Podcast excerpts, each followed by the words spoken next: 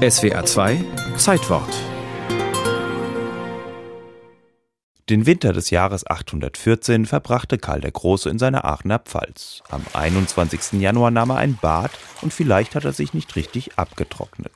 Denn auf jeden Fall ist Karl an jenem Tag schwer erkrankt. Im Januar musste er sich von einem heftigen Fieber ergriffen zu Bette legen. Er gebot für sich sogleich, wie er es beim Fieber immer tat, ein Fasten in der Meinung, durch diesen Verzicht die Krankheit bezwingen oder doch wenigstens lindern zu können. So leitet der Chronist und Universalgelehrte Einhard den letzten Akt seiner Vita Caroli Magni ein. Als aber zum Fieber noch Seitenschmerzen hinzutraten und er immer noch seine Hungerkur fortsetzte und seinen Leib nur durch spärliches Trinken stärkte, so starb er nach Empfang des heiligen Abendmahls am siebenten Tage, nachdem er sich gelegt hatte. Karl der Große war tot, gestorben wahrscheinlich an einer Lungenembolie oder Rippenfellentzündung, verursacht durch einen bakteriellen Infekt. Allerdings nicht als alleinige Ursache. Er hat erstens nochmal eine Grunderkrankung gehabt, die sehr wahrscheinlich Gicht und Rheuma war und damit sein Körper geschwächt war. Und ein zweiter Punkt ist, dass in solchen Krankheitsfällen Karl der Große dazu neigte, quasi nichts zu essen oder zu trinken. Besonders durch die Dehydrierung hätte er seinen Körper auch nochmal drittens geschwächt und alle drei Punkte zusammen könnten zum Tod Karls des Großen geführt haben. Sagt der Anthropologe Joachim Schleifring. Wenn es jemand genau weiß, dann er. Er war dabei, als vor Jahren im Aachener Dom der Schrein Karls geöffnet wurde. Darin neben etwas offenbar mumifiziertem Gewebe die kaiserlichen Gebeine, beziehungsweise das, was nach Jahrhunderten davon übrig war. Joachim Schleifring. Der ursprünglich im Skelettzusammenhang befindliche Leichnam wurde auseinander gezogen, sage ich mal ganz vorsichtig, ich will nicht sagen geflattert, weil das eigentlich eher zutrifft. Und so wurden Einzelteile seines Körpers an anderen Stellen verwahrt und sie wurden auch zum Teil sehr weit verschenkt. Es gibt welche in Osnabrück, es gibt angeblich auch welche in Prag.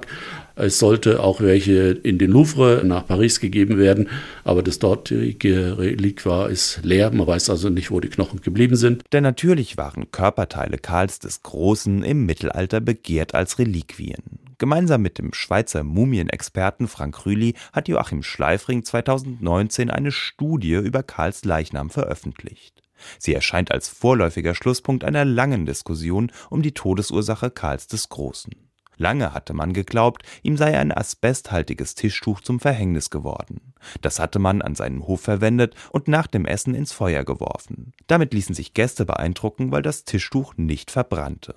Die asbesthaltige Luft könnte bei Karl Lungenkrebs verursacht haben. Darauf fanden Rühli und Schleifring keine Hinweise. Karl wäre nicht der einzige mittelalterliche Herrscher, dem die Gicht zum Verhängnis geworden wäre.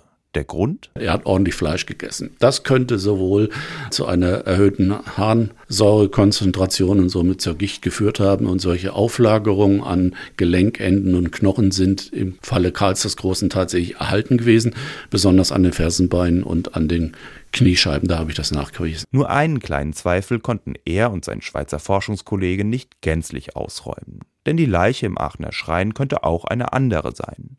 Um die Gebeine Karls vor angreifenden Wikingern zu schützen, wurden sie in Aachen eingemauert. Erst 200 Jahre später hatte Otto der Große den Leichnam freilegen lassen, um ihn als Reliquie zu nutzen. Theoretisch könnten auch falsche Gebeine gefunden worden sein. Ich persönlich glaube, aufgrund des Befundes, dass dieser so repräsentativ ist für die sozialen Oberschichten, dass sie Karl dem Großen gehören und nicht irgendjemand anderem. Deswegen bin ich der Meinung, das Skelett, das ich untersucht habe, ist Karl der Große.